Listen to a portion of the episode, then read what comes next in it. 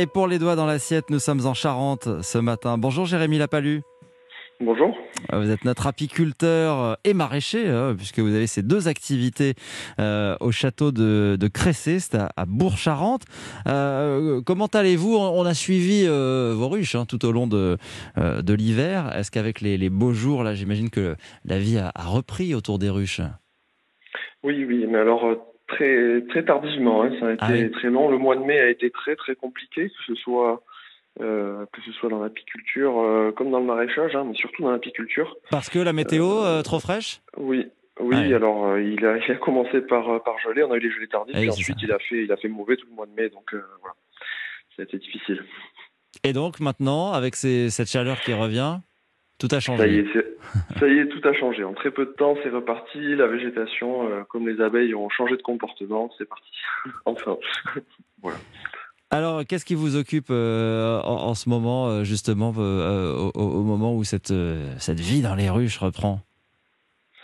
Alors, ben, là, on a les, on a les premières mielées qui, qui commencent enfin. Donc, donc, on a le début de la, de la ronce qui fleurit, hein, qui, qui, commence à, on commence à voir les premières fleurs.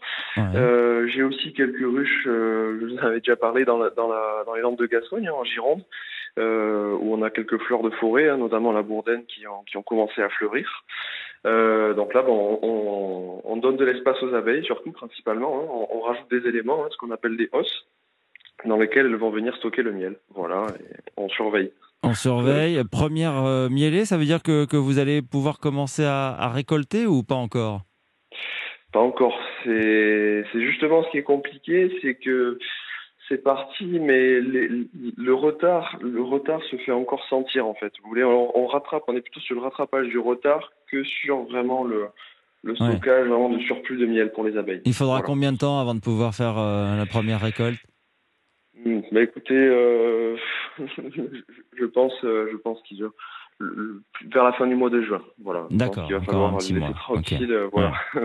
Alors expliquez-nous un peu comment vous faites euh, quand vous avez besoin comme ça de vous, de, de vous approcher de, de vos ruches. Alors on vous imagine bien protégé. Euh, il y, a, il y a un certain nombre de précautions à prendre.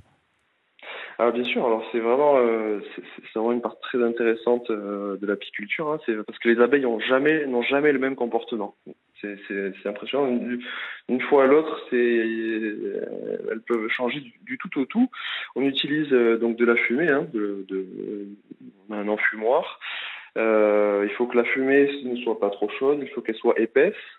Euh, épaisse et froide, hein, on dit. Ça a quel effet sur, sur, les abeilles Ça les endort, cette fumée? Ça, Alors, ça ne les endort pas du tout. Ça, les, ça a plusieurs effets différents. Ça les, entre guillemets, ça va les, tromper un peu, ça va leur faire croire qu'il y a un incendie.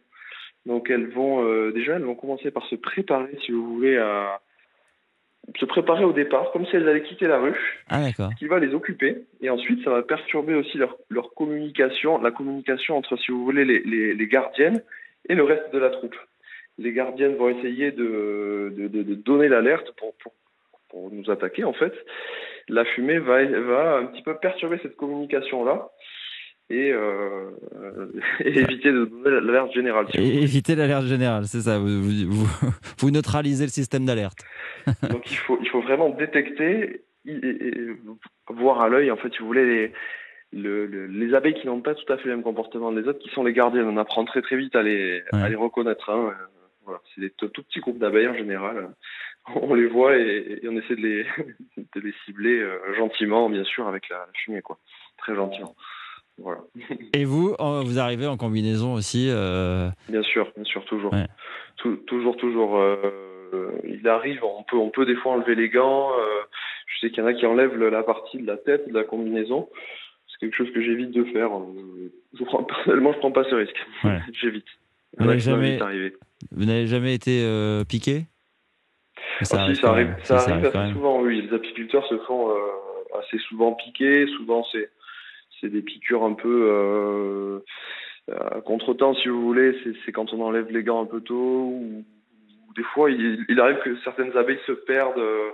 Euh, oublie de se reste un petit peu se promener sur nous et, et c'est vraiment des fois une réaction de, panique. Il en reste souvent peut-être une ou deux, mais c'est assez rare. Hein. On ne se fait pas piquer à chaque fois.